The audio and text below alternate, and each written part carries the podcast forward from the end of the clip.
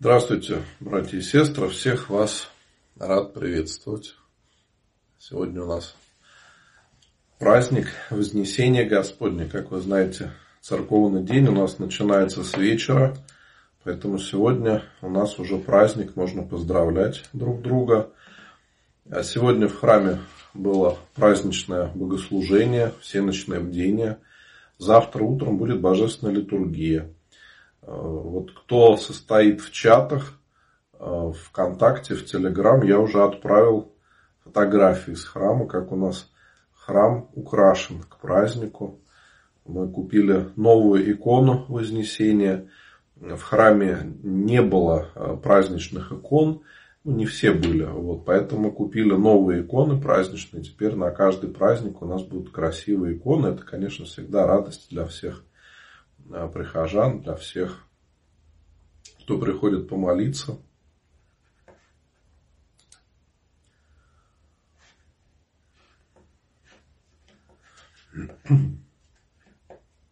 Напишите, пожалуйста, как со связью, все ли хорошо, как меня видно и слышно. Сегодня утром у нас было отдание праздника Пасхи. Последний раз мы говорили друг другу «Христос воскресе», а теперь уже мы празднуем там вознесение Господне, когда Христос вознесся на небеса. Поэтому сегодня поговорим с вами о этом празднике. Ну, вроде со связью все хорошо.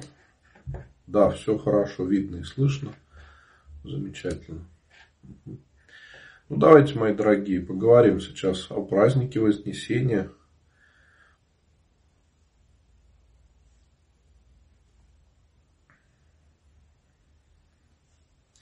После воскресения из мертвых Спаситель 40 дней являлся ученикам, но он был доступен их видению 11 раз. Это учеников было 11 и совершил Господь 11 явлений. Где же доказательство того, что он был видим только 11 раз? Это можно видеть из следующего. Первый раз Господь явился Марии у гроба и остальным женщинам, как и предвозвестил пророк Исаия, призывая жен, говоря, жены грядущие с позорище приидите и возвестите нам. Потом он явился апостолу Петру, после Клеопе, другому ученику, когда они, совершали, когда они совершали путь в Эмаус, хотя они и не узнали его, но в преломлении хлеба он им открылся. Затем десяти в отсутствие Фомы, после одиннадцати, когда и Фома присутствовал и был в числе учеников, потом явился более пятиста братьям как возвещает Павел, добавляя, что от них же множайше пребывали доселе. Еще явился Иакову, как об этом учит Павел, потом семи при море Тивериадском, то есть Петру, Фоменов, Наилу, Иакову и Иоанну и двум другим ученикам. Всем апостолам, то есть семидесяти. Далее на горе Галилейской и, наконец, на горе Леонской, где и было Вознесение.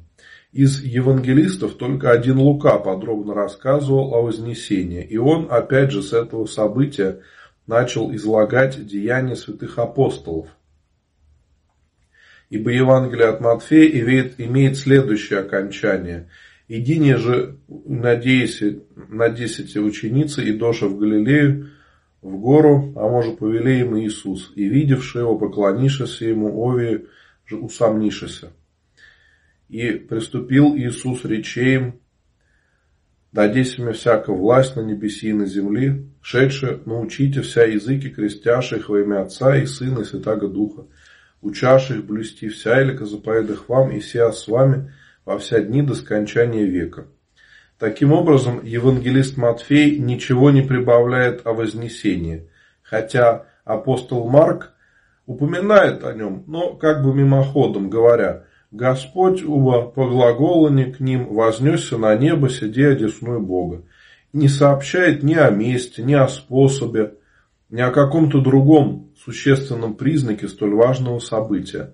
Евангелие от Иоанна в конце своем не излагает истории Вознесения, а только знаменательно прибавляет. Суть же и ино много, я же сотвори Иисус, я же, аще бы по единому писано быша, не самому мною, всему вместите пищемых книг. Аминь. Таким образом, только один апостол Лука, как сказано, более подробно изложил в конце своего Евангелия историю Вознесения, и это событие поставил в начале, в начале книги «Деяний святых апостолов». Христос повелел апостолам от Иерусалима не отлучаться, но ждать обетования Отца. Что Спаситель говорил апостолам, это ясно, ибо Он сказал «восхожду к Отцу моему». А где Отец обетовал? В Евангелии обетования Отца не находится. Конечно, ясно, что оно имеет у пророков, как свидетельствует Павел, говоря, Павел, раб Иисус Христов – Зван апостол избран в благовестие Божие, еще прежде обеща пророки с вами Писаний святых о Сыне Своем.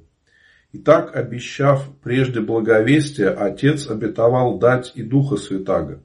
И через пророка Бог сказал, в последние дни глаголит Господь Вседержитель, излию от Духа Моего на всякую плоть, прорекут сынове ваши, чере ваши и старцы ваши, сония узрят и юноши ваше видение увидит, ибо на рабы моя и на рабыни моя в одни он излию от духа моего.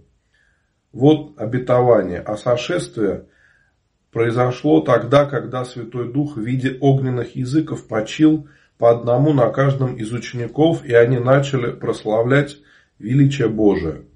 Что Отец говорит это, а не Сын, ясно вытекает из следующих слов – и дам, говорит, чудеса на небесе вверху и на земли, внизу кровь и огонь.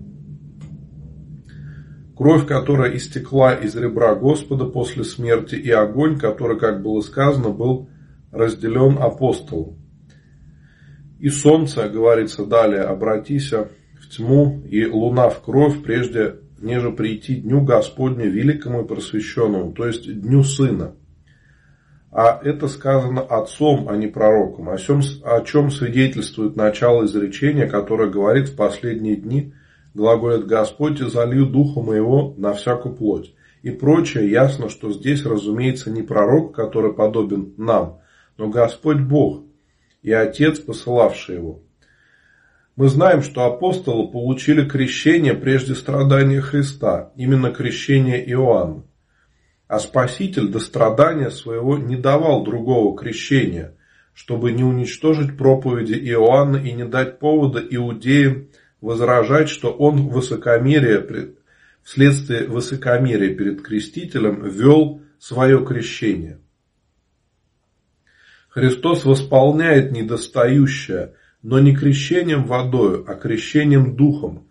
Как и сам говорит, вы имате креститесь Духом Святым, не по мнозих сих днях, то есть через 10 дней. Эти 10 дней, очевидно, были назначены для укрепления веры апостолов, ибо в то время, как благодать почивала и не исполнилось ни одно из обетований, вера их упражнялась и надежда получала возможность принести несомненный плод. Итак, креститься Духом Святым равносильно получению Святаго Духа – Апостолы до страдания Господа были крещены не духом, но водой, и это очищение было во оставление грехов. Но не для общения с Духом Святым, а что Иоанн крестил и апостолов делает ясным Господь в речи к Петру, не соглашавшемуся на омовение ног, сказав, «Измовенный не требует, только нози умыть, и есть бы весь чист».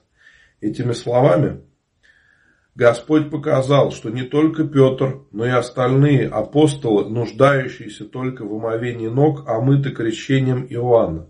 И так Спаситель не отверг крещение, покаяние и восставление грехов, совершаемое Иоанном, но усовершил, присоединив получение дара Святаго Духа. Можно думать, что крещение предтечи соделывало отпущение грехов, но не всех – как не давали его и законные обряды и жертвы. Ибо ни закон, ни крещение Иоанна не давали очищения ни от намеченного убийства, ни в том случае, если кто-нибудь расстраивал чужой брак, ни от того, что участникам преступлений вызывало наказание страшный и небесный огонь. Не от многих других позорных подобных дел, но за все преступления закон назначил судью меч. Крещение же Иоанна приводило к общению и спасению, которое было выше, свойственно, свойственно крещению силы.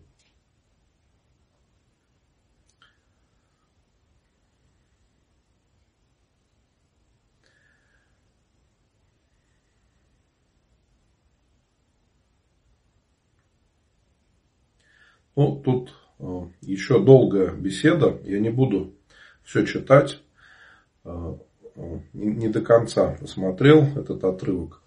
Э, самое главное, что мы можем понять, во-первых, то, что Христос являлся ученикам после своего воскресения, и они видели, что Христос действительно воскрес, общался с ними, и это помогало им укрепиться в вере, потому что мы знаем, что апостолы проповедовали, были крепкими в вере, но так было не всегда. Они были простые люди, как и мы с вами.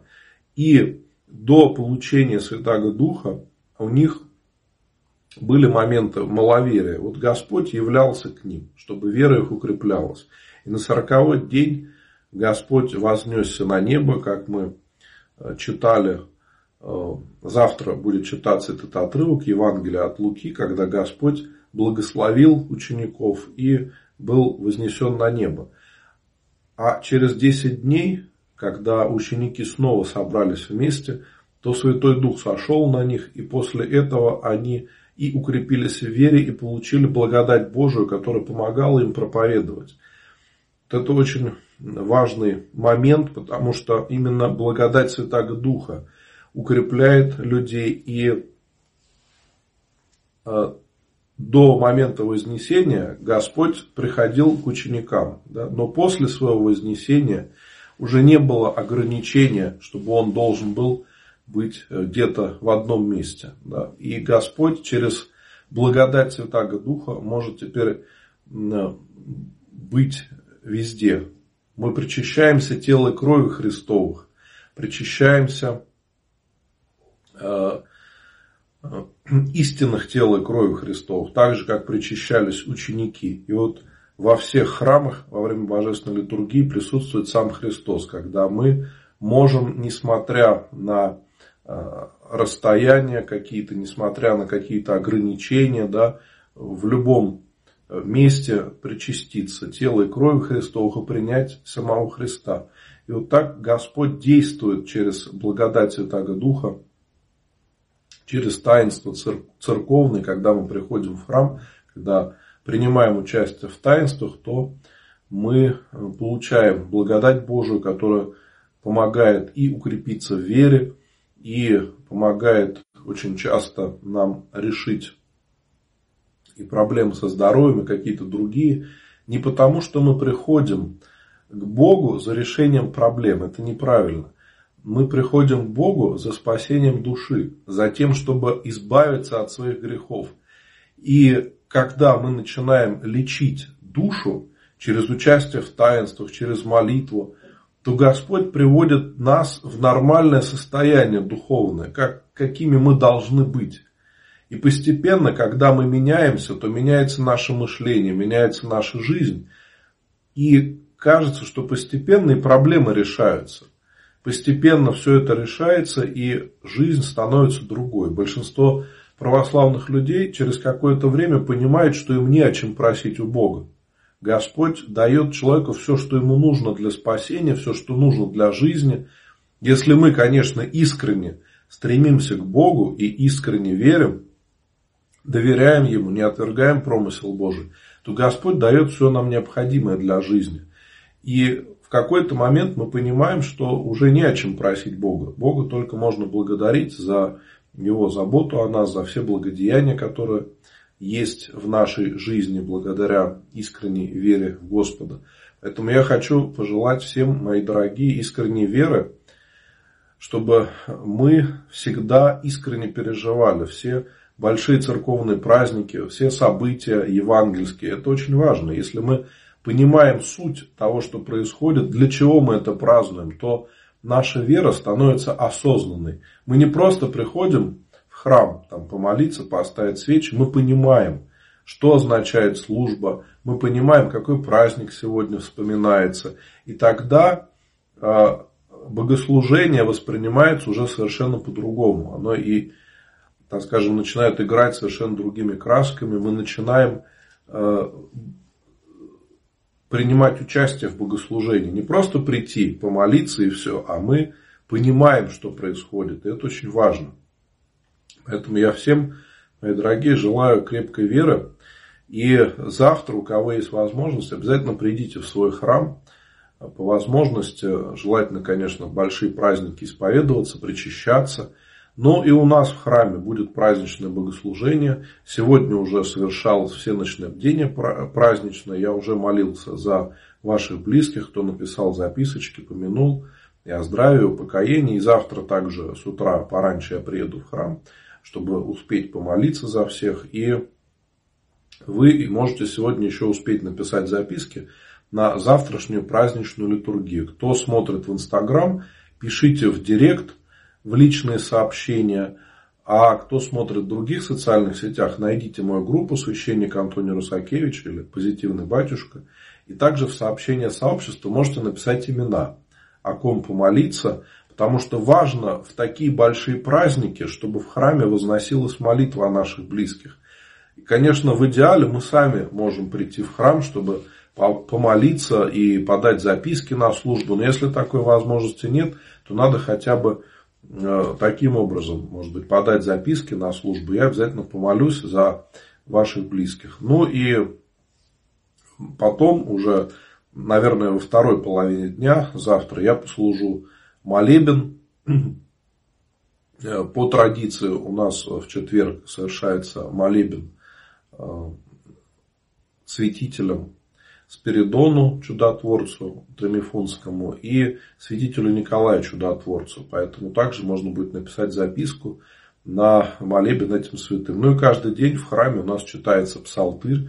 Также э, совершается панихида, когда мы особо молимся за усопших. Также можно будет написать имена близких, о ком помолиться. Но, конечно, самое главное сейчас это праздничная служба, э, служба праздника Вознесения Господня. Это один из самых больших праздников, очень важных.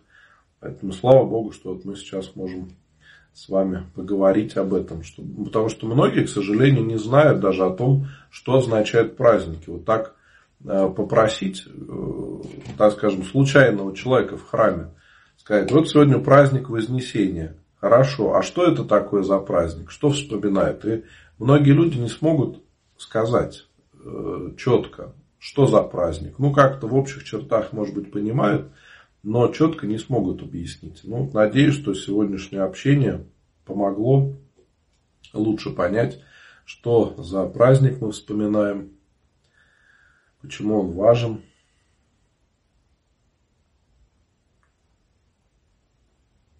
Ну, сейчас перейду к вашим вопросам.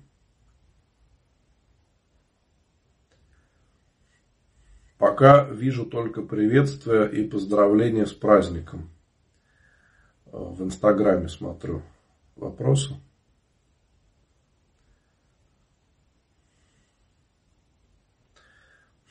Интересно, что для вас значит вести здоровый образ жизни?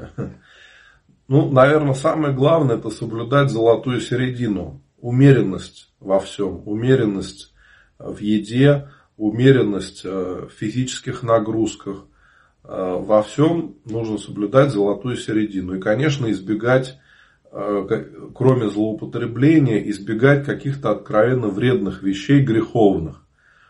То есть, не совершать каких-то поступков, которые могут навредить для нас. Потому что каждый человек это образ и подобие Божие. И если мы вредим своему телу, своему организму, пусть даже э, мы постепенно можем наносить вред, это неправильно.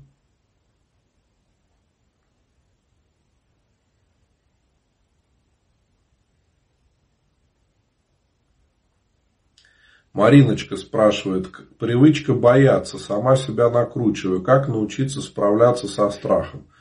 В первую очередь, э, научиться доверять Богу. А кроме того, молиться о укреплении веры. Когда вера у вас будет крепкая, и вы сможете каждую секунду своей жизни доверять Богу, то страха у вас не будет. Почему страх? Потому что вера слабая. Вы боитесь, что Господь о вас не позаботится. Думаете, что что-то будет неправильно. Это говорит о нашем маловерии. Если у вас будет крепкая вера, вам не нужно будет себя накручивать. И еще проблема в том, что мы очень часто пытаемся сами решать свои проблемы. Но мы слабые люди, понимаете? Мы не так много можем на самом деле. С Богом для человека нет ничего невозможного. Мы можем совершить много добрых дел, если мы будем с Богом. Но очень часто мы отходим от Бога, и тогда возникает страх, тогда возникает вот такое состояние, что что-то не так. Вот следующий вопрос. Научите не впадать в уныние. В первую очередь, посмотрите, как много Господь вам дает, за что вы можете Бога благодарить. И поверьте, у каждого в нашей жизни можно найти очень много вещей, за которые мы Бога можем благодарить. И когда мы будем Господа благодарить каждую минуту своей жизни, то уныния просто не может быть. Потому что человек, который Богу благодарен, он не может впасть в уныние. Уныние – это чувство неблагодарности Богу. То есть мы считаем, что Бог неправильно устроил мир, нас неправильно создал, наши близкие плохо себя ведут, не так, как должны. То есть мы не можем принять то, что происходит.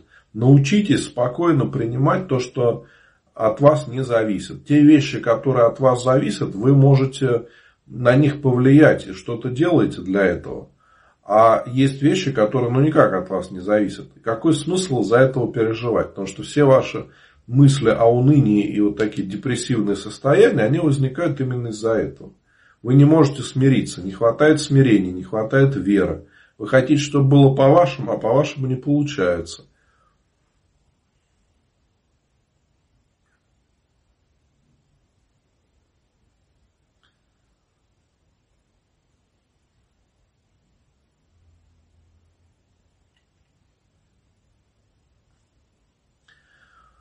Сложный вопрос. Научите заниматься воспитанием взрослого сына. Ну, во-первых, в двух словах тут тяжело что-то ответить. Да? Наверное, самое главное – это личный пример. Вам показывать э, можно только личный пример, потому что воспитывать взрослого сына уже поздно, он уже вырос. Воспитывать можно маленького ребенка, пока он вас слушает, пока очень привязан к родителям. Но когда он повзрослел, он уже не так в вас нуждается. И поэтому те слова, которые вы будете говорить, они будут им восприниматься уже совершенно по-другому. Может быть, э, так скажем, не как совет или наставление, а может быть просто ну, какая-то рекомендация от мамы. И можно не обязательно ее исполнять. То есть меняется отношение ребенка к родителям, когда он вырастает, вырастает и становится взрослым. Поэтому здесь самое главное показывать личный пример, а второе э, стараться сохранить отношения с сыном, потому что бывает такая ошибка у родителей, когда они слишком продолжают опекать взрослых детей, продолжают на них давить, когда там человеку уже по 30 лет, а мама говорит, ты почему шапку не одел? Ну, это смешно. Уже взрослый человек сам решает. Ну, хочет болеть, пусть болеет. Это его дело. Вот. Но иногда из-за этого дети перестают общаться с родителями. То есть, они думают, что они уже взрослые. Иногда это действительно так. Иногда только кажется. Но суть в том, что если родители продолжают к ним относиться как к детям и начинают давить на них, то они перестают общаться с родителями, потому что уже не хотят, чтобы им как маленьким говорили, что нужно делать. Вот это, наверное, главная ошибка, которая бывает. Ну и, и все мы хотели бы привести детей к Богу и своих близких привести к Богу. Можно сделать это только любовью и личным примером. Потому что когда мы начинаем давить на близких и пытаемся что-то им объяснить, то очень часто ничего не получается. И не получится, потому что они живут уже совершенно другой жизнью. И, как я сказал, воспринимают нас совершенно по-другому. Поэтому смысла давить нету никакого. Надо очень мягко общаться. Самое главное, чтобы а, у вас сохранилось искреннее общение с сыном тогда будет результат. Вы сможете до него какие-то вещи доносить, он вас будет слышать, самое главное, и от этого будет польза. Но вот ошибка бывает, что люди слишком давят на детей, и они просто перестают общаться.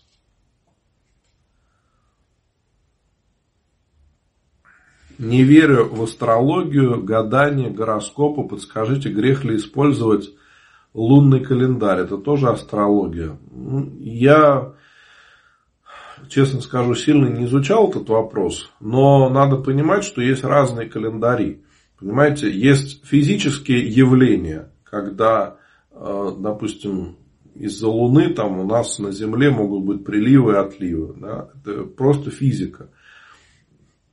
А есть, конечно, когда люди придумывают какую-то ерунду. Вот, поэтому, э, если это вас смущает, тогда лучше не надо использовать. Тем более, как я сказал, есть разные издания, понимаете, есть э, вещи, которые можно использовать, а есть, которые не стоит. Вот. Э, все эти э, подобные вещи, они очень такие, так скажем, скользкие. Поэтому я бы, наверное, лучше не использовал и вам бы не рекомендовал. Это. Потому что есть много людей, которые не используют лунный календарь, но у них все равно все вырастает. Получается, можно спокойно жить и без этого, понимаете. А зачем тогда вам это нужно, тем более, когда вызывает какое-то смущение. Я думаю, гораздо больше пользы будет э, изучать этот вопрос. То есть, не по календарю смотреть, какая там луна или что-то еще, а улучшать свои знания в плане э, обработки земли, выращивания растений. То есть, когда вы будете знать какие-то хитрости, секреты, вот этого дела, у вас будет лучше получаться. Ну и, конечно, чтобы семена были хорошие, земля чтобы была хорошая, понимаете? Потому что если у вас, допустим, плохая земля и плохие семена, то никакой лунный календарь вам не поможет. А если у вас хорошая земля, э, кто живет вот в таких регионах, да, благополучных для земледелия, там что хочешь, кинь в землю, вырастет все равно, да, чаще всего. Поэтому здесь надо смотреть на другие условия. И этот лунный календарь это лишь одна из составляющих и, скорее всего, не столь важная. Есть гораздо более важные и серьезные вещи. Какие молитвы читать о сохранении семьи и благополучия? Ну, есть молитва о семье. Если хотите, можете мне написать в личные сообщения, я вам пришлю эту молитву.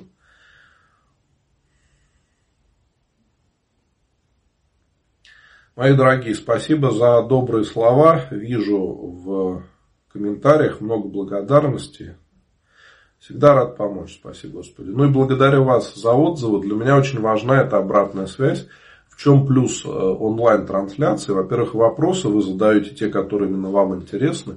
И большинству людей интересны. А кроме того, я вижу, да, э, так скажем, обратную реакцию. Это тоже очень хорошо и очень мотивирует продолжать делать то, что уже делаешь. Ну, что так можно было бы подумать, ну, вот сегодня служба была вечерняя, да, завтра будет служба. Сегодня достаточно тяжелый день, сегодня было несколько отпеваний в храме. Потом надо было переоблачать храм э, к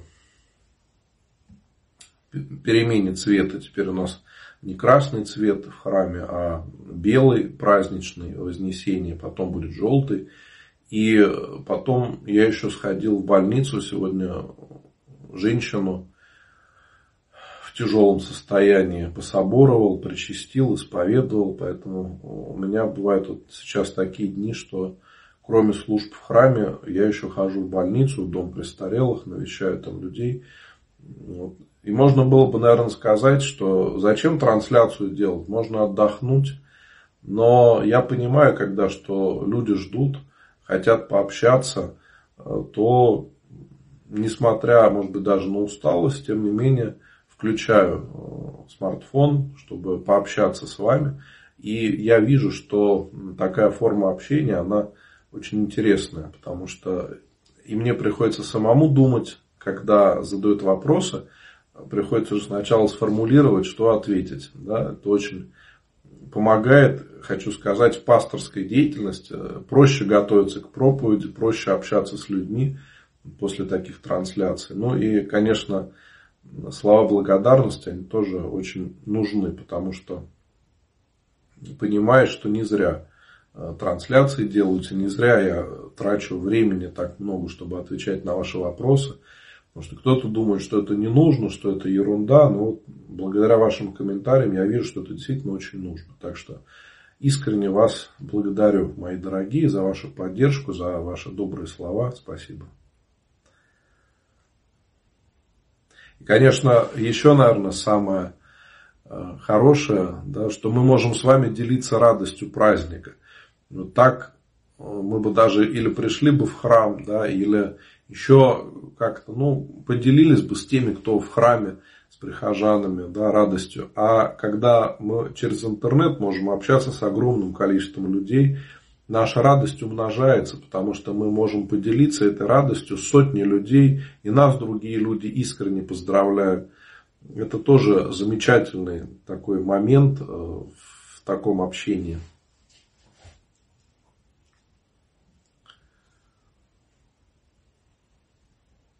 В Инстаграме очень много приветствий, поздравлений. За ними практически не вижу вопросов. Что будет с душой человека, если он пытался уйти из жизни? Грех был исповедан, от причастия батюшка не отстранил. Но что ж делать? Слава Богу, что не получилось. Потому что если бы получилось, то уже исправить было бы ничего нельзя. А так человек смог исповедоваться в этом грехе. И если батюшка не отстранил от причастия, ну слава Богу, раз так милостиво Э, батюшка поступил замечательно. Пусть теперь будет уроком этому человеку, что нельзя так делать. Пусть исповедуется, причащается, молится и благодарит Бога за каждую секунду своей жизни. Вы знаете, вот сейчас я это как-то по-другому стал ощущать, потому что э, служу в храме рядом с больницей, рядом с моргом, два морга рядом, и достаточно часто совершаю отпевы. Мне всегда хочется помочь близким усопших. Я вижу, как люди переживают, когда совершается отпевание. И это много людей. Когда вот видишь это постоянно, то понимаешь, как быстро наша жизнь может кончиться. Тут не надо помогать. Мы и так все умрем когда-то. Но надеемся, что это будет не так скоро. Да? Мы все планируем дожить до 100 лет. Ну, часто так говорят, по крайней мере. И поэтому нет смысла что-то делать специально, чтобы уйти из жизни раньше. Это все равно будет когда-то. Но вопрос в том, как это будет. Мы успеем подготовиться к встрече с Богом или нет. И когда человек готов к встрече с Богом, когда у него нет страха, то он уходит из жизни совершенно по-другому. Я сейчас очень часто вижу, как это происходит, когда вот отпеваешь усопшего человека, который прожил много лет, ходил в храм, верующий, и молиться легко. И ты понимаешь, что человек был готов к этому. И он закончил свой земной путь. И вот он, естественно, отошел к Господу. Слава Богу. Гораздо хуже, когда понимаешь, что человек в храм не ходил. И жизнь его оборвалась очень быстро, когда он не ждал. Вот это самое тяжелое чувство, потому что понимаешь, что у человека осталась одна надежда на молитву близких. Что близкие за него будут молиться, будут ставить свечи, и может быть им удастся вымолить этого человека. Потому что иногда, ну, мы все с вами сталкивались с этим, да, мы знаем, как уходят из жизни наши близкие. Мало кто из нас может похвастаться тем, что наши близкие были готовы к встрече с Богом и тем, что они готовились э, умереть. Большинство людей не ждут этого. Они ждут, что будут еще жить долго. Поэтому э, надо вашему знакомому благодарить Богу, что у него не получилось уйти из жизни и исправлять эту ошибку, а посмотреть, как много Господь дает и благодарить Бога за все, что есть в жизни.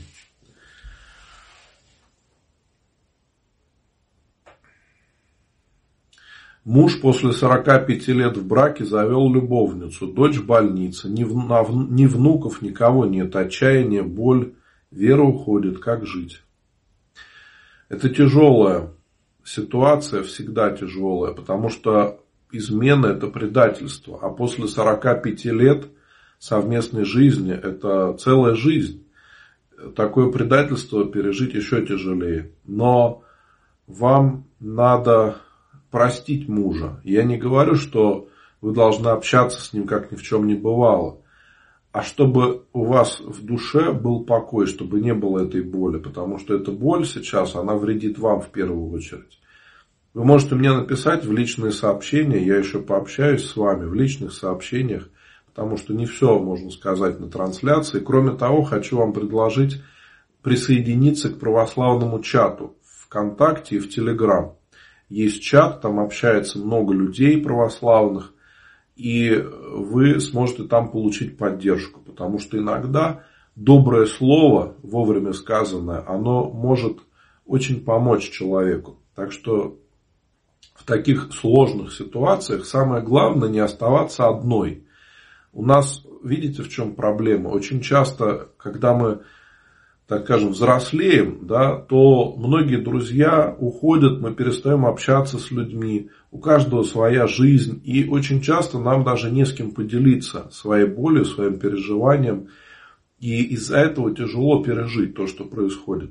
Вот такие чаты, как я создал православные, помогают очень решить подобные проблемы.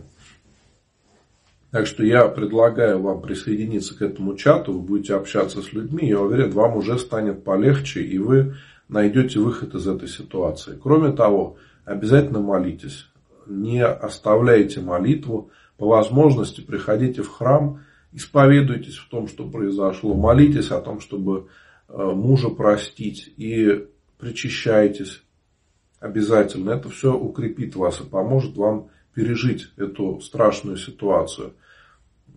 Кроме того, можете писать записки на молебен в моем храме. У нас регулярно служатся молебны, а помощь святых по молитвам, она иногда очень заметна, как вот Господь э, помогает, как отвечает на молитву, и вот это тоже очень важно.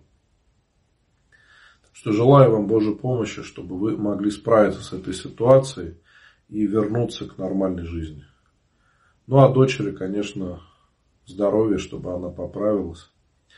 Вижу еще вот в комментариях э, пишут, просят добавить в группу, мои дорогие, кто хочет присоединиться к чату ВКонтакте и в Телеграм, напишите мне в личные сообщения, что вы хотите попасть в чат, я вам пришлю ссылку, потому что на трансляции я вас никак не смогу добавить, потому что сейчас я не буду этим заниматься, а потом имена потеряются. Кроме того, э, те, кто пишет в Инстаграм, э, я же не знаю ваш номер телефона, по которому можно добавить, скажем, в Телеграм. Да? А ВКонтакте там может быть вообще другая страничка у вас.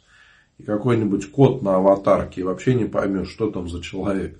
Поэтому пишите в личные сообщения, я вам пришлю ссылочку, вы по ней перейдете сможете присоединиться к чатам и общаться. Кстати, еще плюс этих чатов в том, что там можно общаться, когда нет трансляции. Потому что трансляции э, проходят регулярно, но тем не менее э, иногда людям хочется пообщаться и в другое время. Так что, и, и есть какие-то личные вопросы. Поэтому Присоединяйтесь к чату, можно будет там пообщаться, когда нету трансляции. Не только со мной, но и с другими участниками сообщества.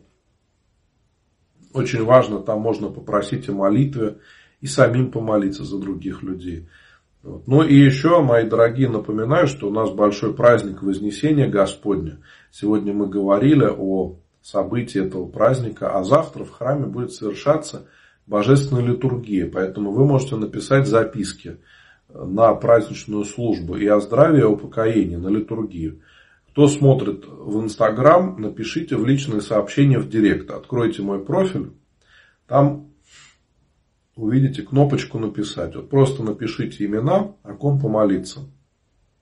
А в других соцсетях найдите мою группу «Позитивный батюшка» или «Священник Антоний Русакевич». И в сообщение сообщества можете также написать имена. И также можете писать свои вопросы. Если, может быть, я не успел кому-то ответить или еще что-то, вы можете писать э, там в личные сообщения, я обязательно отвечу каждому. Кроме того, есть вопросы, которые на трансляции я не читаю. Они могут быть личного характера или еще какие-то. Потому что трансляцию смотрят много людей и дети смотрят. Поэтому некоторые вопросы я не читаю, чтобы они не вызвали у кого-то смущения. Такие вопросы можно обсудить в личных сообщениях. Как помочь подростку защищаться от агрессии сверстников? Ну, здесь несколько, может быть, вариантов поведения. Надо понять, что за сверстники, что происходит. Да, в каких-то моментах можно просто игнорировать и не общаться с ними, не обращать внимания на то, что они делают. А в каких-то моментах надо не бояться постоять за себя. И не будет грехом, если там ребенка хотят бить, а он даст сдачи. Он просто должен себя защитить, иначе, если он будет постоянно терпеть, то толпа воспринимает это как слабость. И будут его пытаться унижать еще долгое время. Поэтому здесь надо смотреть, какая ситуация. Может быть, напишите мне в личные сообщения поподробнее, что происходит насколько это серьезно, я, может быть, тогда лучше смогу подсказать, что нужно сделать.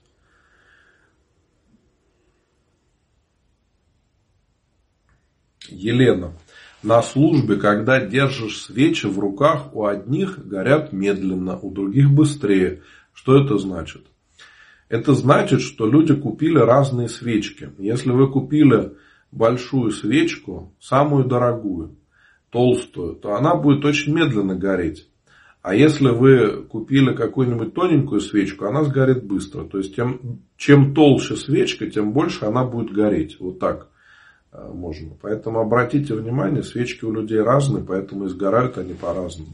Ну и кроме того, э, бывают какие-то особенности, ведь э, свечи не могут быть абсолютно все одинаковые, как какой-то искусственный там материал. Да? Каждая, э, каждая пачка свечей, она будет уникальна. Да? То есть там разный немножко состав э, воска и парафина. Да? У нас сейчас практически не встречаются чисто восковые свечи. Там добавляется или парафин, или какие-то ароматизаторы, что-то еще.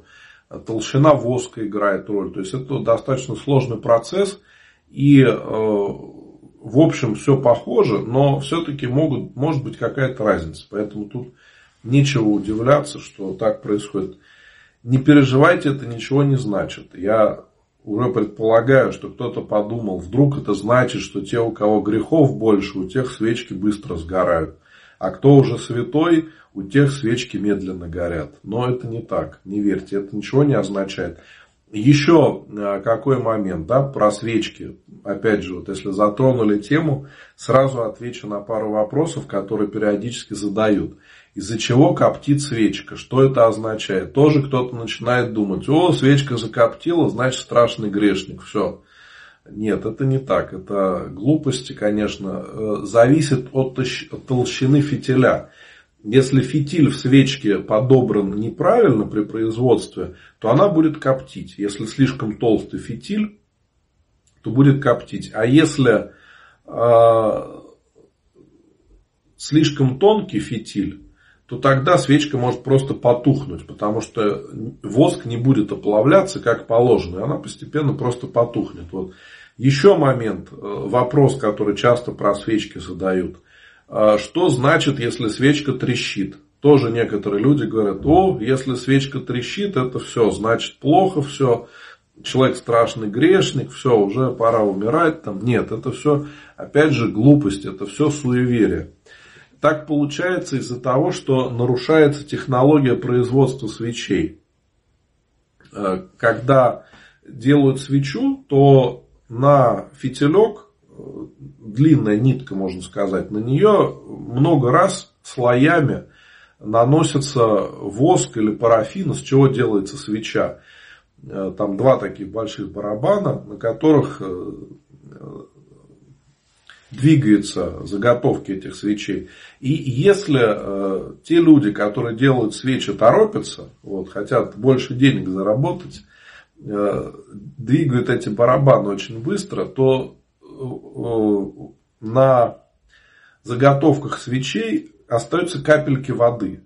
И вот эти капельки воды, когда еще они не успели э, стечь, да, еще один слой воска наносят, и получается потом полость в свечке. И вот те свечки, э, которые имеют такие полости, когда свечка горит, они начинают лопаться. И получается вот такой треск. Мы думаем, что такое, да? Но, видите, здесь нет ничего сверхъестественного. Мы иногда начинаем искать то, чего нет. Вот нам с таким бы усердием искать свои грехи. Вот от этого было бы польза. Представляете, если, мы бы, если бы мы также усердно искали свои грехи. Вот от этого точно была бы польза. И грехи бы наши исчезали, а вера укреплялась. Но мы, видите, иногда вместо того, чтобы искать свои грехи, начинаем смотреть и искать какие-то знаки на свечках, там еще где-то. Вот. Это не нужно. Это все отвлекает нас от главного.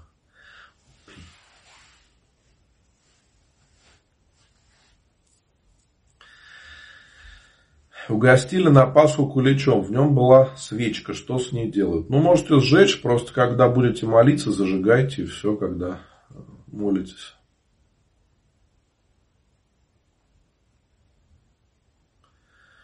Вадим спрашивает, и ты исповедовался, и батюшка сказал, чтобы я три года не ходил исповедоваться. Как это понимать? Ну, так понимаю, священник вам дал епитемью, то есть за какие-то грехи вас отлучил от причастия, но вам надо поговорить с этим священником, чтобы он вам объяснил, почему он так поступил, что он имел в виду, что это означает – и кроме того, на такой долгий срок сейчас не отлучают от причастия. То есть, если священник на такой долгий срок отлучает, то это неправильно. Поэтому здесь надо поговорить, может быть, с другим священником. Придите в храм, э, в ближайший, исповедуйтесь, поговорите со священником, что это означает, что происходит.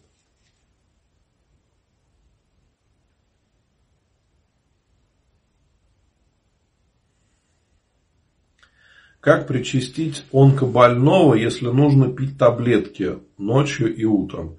Э, не переживайте, если человек болеет, то ему не надо поститься, как обычно. В таком случае можно в любое время человека причастить, когда будет возможность. Таблетки, они вообще не входят в пост. То есть, если вам нужно выпить таблетку, то пейте таблетку. Ничего страшного в этом не будет. Помоги вам, Господи. И если вот тоже вопрос часто об этом задают – если мы собираемся идти в храм утром на литургию и почувствовали, что плохо себя чувствуем или что-то еще, а хотели причаститься, как быть? Не причащаться в этот день и пить таблетки или пить таблетки и думать, вдруг упадешь на службе или нет. Нет, неправильно. Надо выпить таблетки и спокойно идти на службу. И вы можете причащаться. Это никак не помешает причастию. Но если вы хотите, чтобы совесть была абсолютно чиста, то на исповеди можете батюшке сказать, что пришлось выпить таблетки. И если священник читал документы церковные о причастии, о участии в таинствах, то он не будет вам запрещать э, причащаться. Если священник вас не допускает до причастия из-за того, что вы выпили таблетки, это неправильно. Но я Честно скажу, таких случаев никогда не встречал. То есть разные бывают батюшки, но я не встречал, чтобы кто-то запрещал причащаться, если вы пили таблетки. Потому что это, это не еда, понимаете. Одно дело, если человек взял и там чаю попил с бутербродами или еще что-то. Это понятно, это другой вопрос. Но таблетки это совершенно другое дело. И лучше вы выпьете таблетку и спокойно сможете молиться, чем вы не выпьете и вам станет плохо. Нужно ли венчаться после 40 лет прожитых вместе? Конечно, нужно. Помогем, Господи. Обратитесь в свой ближайший храм, расскажите об этом священнику. чтобы батюшка вас подготовил к венчанию, чтобы это было осознанно. Тогда будет гораздо больше пользы. Если не можем найти крестного для мальчика, лучше подождать, когда можно крестить без крестных, или неверующие, чем не крестить. И то, и то неправильно. Ждать неизвестно сколько. Я не знаю, сколько вашему мальчику лет, да, до того момента, пока он подрастет, чтобы уже можно было без крестных креститься, может пройти достаточно много лет. А брать неверующего крестного, ну а какой смысл? Так что вам надо продолжать искать крестного и молиться, чтобы Господь помог. Я уверен, вы найдете хорошего крестного и все получится. Поспрашивайте у знакомых, пообщайтесь с кем-то. Кстати, крестных можно взять из родственников. Это может быть дедушка, там, дядя, кто-то еще. Как развенчаться, Олеся спрашивает. Нету такого понятия в церкви, как развенчаться. Люди, конечно, обращаются очень часто в епархии, просят их развенчать, но такого чина нету. Поэтому можно попросить благословения на второе венчание. Такое бывает, что люди ошиблись или что-то еще произошло, семья распалась. А потом создают семью, и все уже хорошо. И тогда они осознанно готовы венчаться. В таком случае нужно обращаться в епархию, попросить благословения на второе венчание. И если вы искренне верующие люди, понимаете, что для чего вы делаете, то все получится. Наталья спрашивает, как перестать стесняться и стыдиться? Ну, Наталья, сложный вопрос. Наверное, самое главное понять, что очень часто это идет от гордости. То есть наше э, чувство стыда и э, такого ложного стыда. Не стыда, когда мы действительно совершаем какой-то грех, а такой ложный стыд бывает, э, стеснение ненужное совершенно. Идет из-за нашей гордости, мы думаем, а что люди про меня скажут, а что люди про меня подумают. Вот должно быть все равно, понимаете? Люди всегда будут осуждать, что бы вы ни сделали. На это вообще не надо обращать внимание. Важно, что перед Богом мы скажем.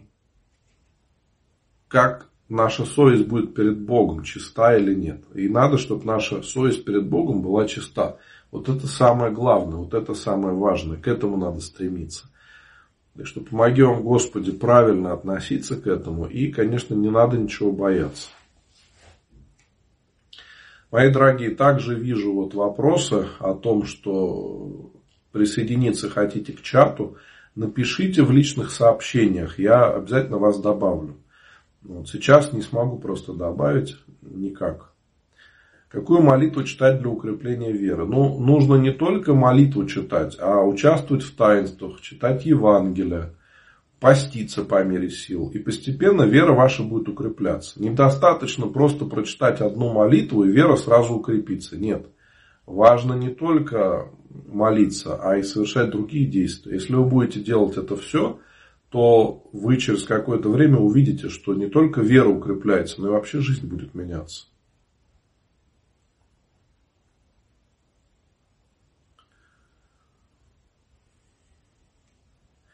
Правда ли, если нет крестных, у ребенка им становится батюшка, который совершает обряд? Ну, по идее, да.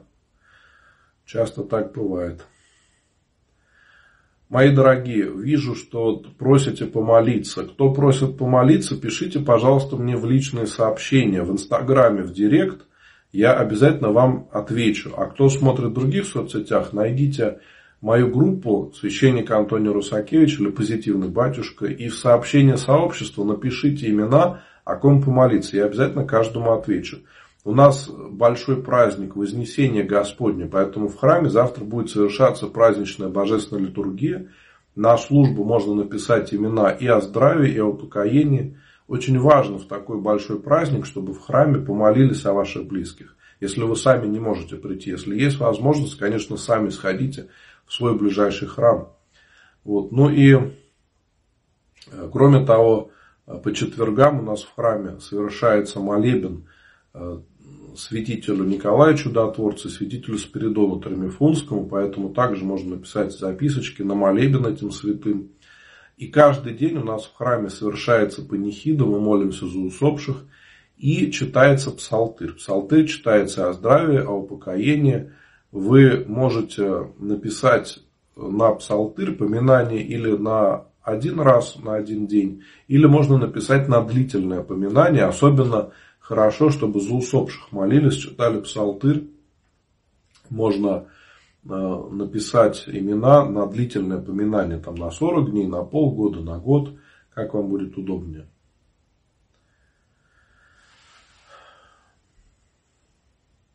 Мои дорогие, ну давайте понемногу будем прощаться. Я благодарю всех вас за трансляцию, за интересные вопросы.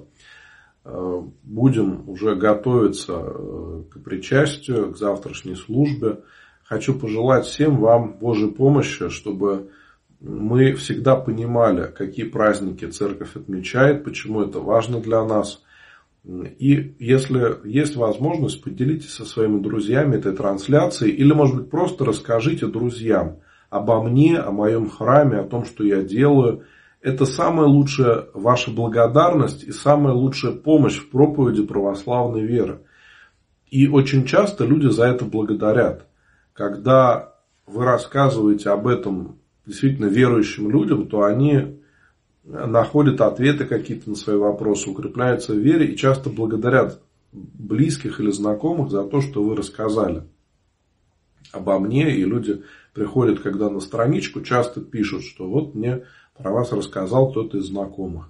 Так что это действительно большое доброе дело. Я всех благодарю, кто уже так делает. И поздравляю еще раз, мои дорогие, вас всех с праздником Вознесения Господня. Делитесь этой радостью с другими, чтобы мы с вами, как дети, радовались всегда праздникам, связанным с Господом. Ну и другим, конечно, церковным праздникам. Так что желаю вам всем Божьей помощи. Кто завтра будет причащаться, всем Божьей помощи, чтобы причастие было не во осуждение, а в исцеление души и тела для укрепления. И надеюсь, мы увидимся теперь в следующее воскресенье, 8 часов вечера, когда будет трансляция. Всем желаю Божьей помощи, ангела-хранителя. Спасибо, Господи.